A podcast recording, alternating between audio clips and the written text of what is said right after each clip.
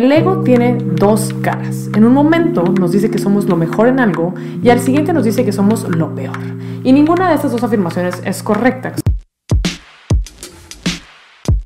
Bienvenido de vuelta a Inspirarte Podcast, el único podcast de libros, inspiración y motivación que puedes usar en tu vida diaria. Bienvenido de vuelta a este maravilloso podcast. Para mí es un honor y un placer, como en todos los episodios, tenerte aquí el día de hoy. Hemos tenido unas entrevistas increíbles las semanas anteriores durante este mes y el mes anterior, eh, donde hemos hablado con Grace de hábitos inteligentes, con Betty de descifradas y de otros proyectos que ella tiene.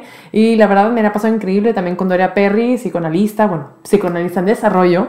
Eh, y nada, me encanta poder platicar con ustedes en Instagram, en Twitter, en todas las redes sociales que tengo. Eh, constantemente les estoy preguntando por Instagram Stories, como bien sabrás, sobre qué temas quieren hablar, sobre qué dudas tienen y sobre qué puedo yo aportar hacia ti, hacia ustedes hacia todos los que estamos aquí presentes. El día de hoy, como bien les pregunté en Instagram, vamos a hablar un poquito sobre la diferencia entre el ego y la autoestima. Muchas veces las personas creemos o nos damos con esa idea de que amarnos o cuidar de nosotros primero está mal porque pues es egoísta, ¿no? Y estoy en grave desacuerdo porque el ego y la autoestima no son exactamente lo mismo.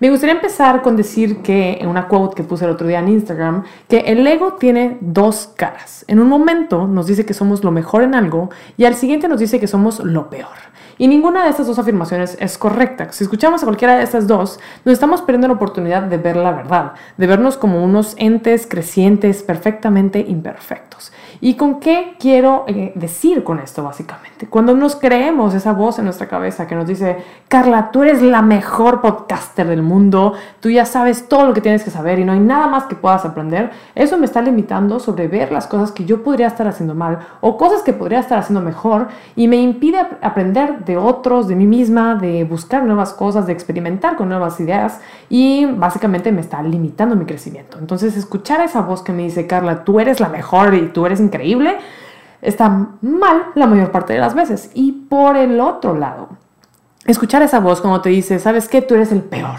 no hay peor podcast que el tuyo, no hay peor arte que el que tú haces, no hay peor música que la que a ti te gusta, que la que tú haces, que lo que tú amas.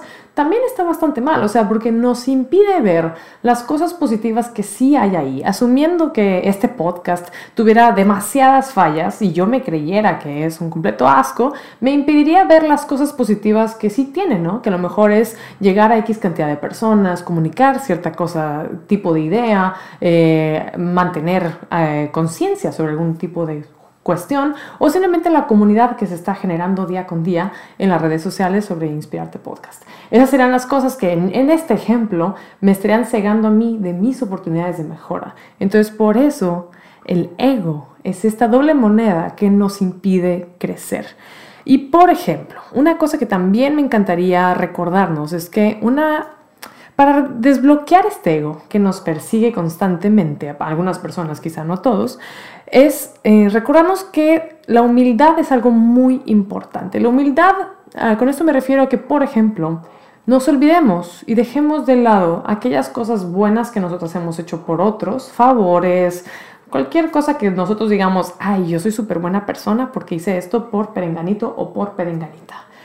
Nos olvidemos de eso y al mismo tiempo nos olvidemos de todas esas cosas malas que nos han hecho, ¿no? De que, ay, mi primo me ponchó una llanta, o de que, ay, mi hermano no lavó la ropa, entonces la lavé yo, o mi pareja X dejó sus zapatos en la puerta, me caí, me molestó, seguramente lo hizo contra mí. La idea de esto, de ser humildes, es olvidarnos de esas cosas. ¿Y por qué? ¿Por qué nos olvidaríamos de esto? Seguramente es la duda que genera. Aquí me gusta hacer una referencia del libro de Los Cuatro Acuerdos de Don Miguel Ruiz, que uno dice, eh, nada es personal. ¿Cómo es que nada es personal? Cuando una persona te hace algo malo, de manera intencional, accidental, súper contemplada o no, realmente esta cosa negativa que esta persona está haciendo hacia ti no tiene nada que ver contigo. El hecho de que alguien te quiera hacer algún daño, algún mal, algún cualquier cosa, habla más de lo que esa persona tiene por dentro y del tiempo que esa persona está pasando, porque nadie que tenga amor, felicidad y cosas buenas en su vida está allá afuera buscando hacerle daño a nadie. Entonces realmente olvidarnos de todas esas cosas malas que alguien nos hace nos separa de nuestro valor. A lo que voy es, si yo veo que una persona físicamente me golpea, a lo mejor podría yo creer que es porque yo hice algo malo, porque yo me lo merecía, porque fue mi culpa. No. al decir, nada de esto tiene que ver conmigo y completamente esta es la carga de la otra persona, a mí me demuestra que yo no me merezco que me peguen, que yo no me merezco que me hagan estas cosas, que yo soy un ente separado a esta carga negativa que esta persona está generando. Y del otro lado de esta moneda, de por qué nos vamos a olvidar de las cosas buenas que hicimos hacia otro. Tú me podrás decir, Carla, pero es que yo cociné para mi mamá el otro día y entonces pues yo soy un excelente hijo y ella me debe X favor o si yo le pido algo pues espero que me responda porque yo ya hice algo bueno por ella. Pues no, eso es el ego hablando nuevamente. Cuando nosotros hacemos algo bueno por alguien más, la idea es que salga desde nuestra bondad, desde el dar sin esperar nada a cambio. Porque si no, no es bondad, sino simplemente es manipulación. Yo hago cosa buena para que tú estés en deuda conmigo, para que tú tengas que hacer algo bueno por mí. Eso no es bondad. Entonces, al ser humildes y decir, ¿sabes qué? Está en mi capacidad cocinar para mi mamá el día de hoy porque ella está ocupada, lo voy a hacer. Si mi mamá me quiere cocinar mañana, la próxima semana o en un año, está genial, lo acepto, pero no lo estoy esperando. Yo esto lo estoy haciendo porque quiero, porque puedo y simplemente porque me nace. Entonces, esa es una manera de observar cuándo entra nuestro ego en cuestión y cuándo realmente es nuestra autoestima y nuestra auténtica bondad. Pero bueno, habiendo plantado estas pequeñas semillas en tu mente, me gustaría desmenuzar un poquito más la diferencia tangible entre el ego y el autoestima, el buen autoestima. Al ego lo podemos distinguir porque nos preocupa lo que piensan los demás. Nos solemos comparar con los demás. Queremos ser aprobados por los otros. Queremos pretender que sabemos todo. Pretendemos ser más fuerte de lo que realmente somos y queremos el respeto de los demás. Básicamente es compararnos con otros, pensar en qué podría el otro estar generando en su mente sobre nosotros. Casi siempre cuando estamos pensando de que, ay, me quiero poner este pantalón, pero ¿qué van a pensar? O de que, ay, no, yo quiero este puesto en la oficina, pero ¿qué van a decir los otros? Yo me lo merezco, nadie más se lo merece. Cuando nos comparamos con los demás y estamos constantemente pensando en lo que el rebaño de la humanidad estará pensando, generalmente eso es un indicador de que estamos actuando desde el ego.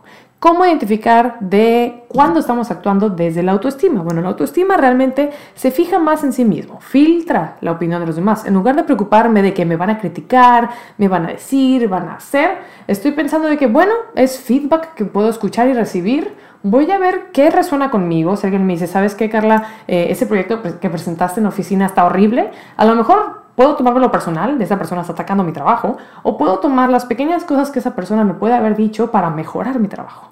Entonces aquí en el autoestima filtramos la opinión de los demás y tomamos aquello que sí nos sirve. Segundo, nos comparamos solamente contra nosotros mismos. ¿Cómo era Carla hace seis meses? ¿Cómo era yo en el gimnasio hace un año? ¿He mejorado? Sí o no. ¿Soy mejor que antes? Sí o no. Y de ahí puedo seguir trabajando conmigo mismo. Número tres, nos queremos a nosotros mismos y queremos ser nuestro auténtico ser. No estamos fingiendo nada, no quiero pretender que sé cosas que no sé, no quiero pretender que soy algo que no soy. Yo soy lo que soy y que la gente que me quiera aceptar, que me acepte y el resto, pues bueno, respetaremos nuestras diferencias. Número cuatro, aceptamos que podemos aprender de los demás. En, en el ego hablamos de que nosotros queremos pretender saberlo todo, entonces por ende no podemos aprender nada de nadie, ni siquiera de nosotros mismos. Entonces cuando estamos en un buen autoestima, reconocemos que somos buenos en algunas cosas, malos en algunas otras y que podemos aprender todo el tiempo. Número 5 de un buen autoestima es que sabemos y reconocemos que la vulnerabilidad no es algo malo. Reconocer tus fallas, reconocer aquello que no tienes, también es una fortaleza porque te permite encontrarte con otras personas que puedan ayudarte a crecer en esas partes. Y número 6, nos respetamos a nosotros mismos y a los demás. Obviamente, un buen autoestima, a diferencia de un ego, no se preocupa por ser mejor que los demás, darle, eh, meterle el pie a alguien para ser mejor. Yo respeto lo que soy, yo respeto lo que eres y listo. Entonces así podemos distinguir un poquito sobre el ego y el autoestima. Ahora, la pregunta del millón. Con toda esta información, que la verdad considero que es bastante, Carla, ¿cómo puedo mejorar mi autoestima? Y bueno, Aquí me gustaría invitarte a hacer un ejercicio práctico si tienes una libreta, una aplicación de notas o algo donde puedas apuntar en este momento, ya sea dar un screenshot al podcast en este momento y regresar más tarde. Y vamos a hacer un pequeño ejercicio. Digamos si quieres mejorar tu, tu autoestima en alguna de las siguientes áreas. Salud, amor, o trabajo, ¿no? Que creo que son las más genéricas. Escoge una, digamos que escoges trabajo, ¿no? Entonces, a continuación, tú quieres mejorar tu autoestima en el trabajo. Ahora, vamos a escribir qué indicador es el que te va a hacer saber que eres mejor en el trabajo, ya sea, no sé, eh, que te paguen más dinero, que te suban de puesto, que te den ciertas responsabilidades, que aumentes las ventas en un X por ciento, que eh, descubras un nuevo mercado, que generes una nueva campaña, X. Cada trabajo es distinto, entonces tú vas a describir qué indicador es el que te va a decir tu éxito. Digamos que en este caso sea aumentar ventas, ¿no? Entonces, en el siguiente paso vamos a desglosar las pequeñas tareas que tenemos que hacer para generar este objetivo. En el caso de querer generar más ventas para incrementar e impresionar a tu jefe, eh, ¿qué tendría yo sí que hacer? Número uno, a lo mejor eh, visitar a más clientes para hacer más ventas. Número dos, a lo mejor llamar por teléfono a mis clientes actuales para ver si necesitan algo más. Número tres, generar un nuevo producto. Número cuatro, eh, platicar con tal persona en tal departamento para generar X cosa. Desglosar las pequeñas tareas que nos llevan a ese objetivo y uno por uno ir trabajando en lograrlo. Entonces dirás, bueno, Carla, ya todo esto, que ya, ya tengo mi lista, tengo mi objetivo, tengo esos pequeños pasos que me llegan a mi objetivo, ¿ahora qué? Pues ahora trabajas en esos pequeños objetivos, porque es mucho más fácil en tu mente trabajar de que, bueno, tengo que visitar la tal empresa o tal oficina tantas veces al día, tantas veces a la semana, que simplemente pensar, quiero generar más ventas. Es un objetivo muy abstracto, es un objetivo que a lo mejor no tiene ni pies ni cabeza, pero cuando lo desglosamos en pequeñas tareas, también nos damos a nosotros ese reconocimiento y esa pequeña dopamina que se genera al, al realizar tareas, nos motiva y nos ayuda a sentirnos más confiados con uno mismo.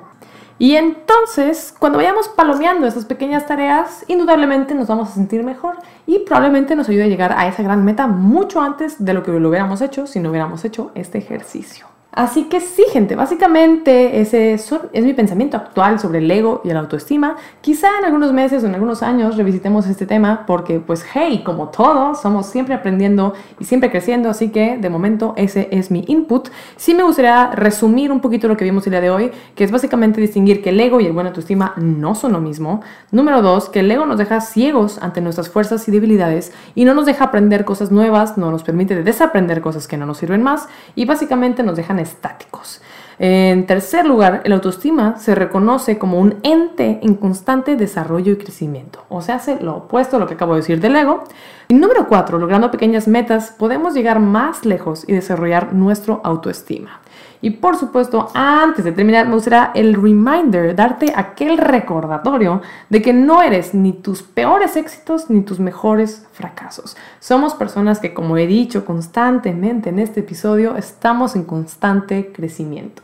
No te juzgues por lo peor que te ha pasado, por lo peor que has hecho, y tampoco te juzgues por lo mejor que te ha pasado y por lo mejor que has hecho.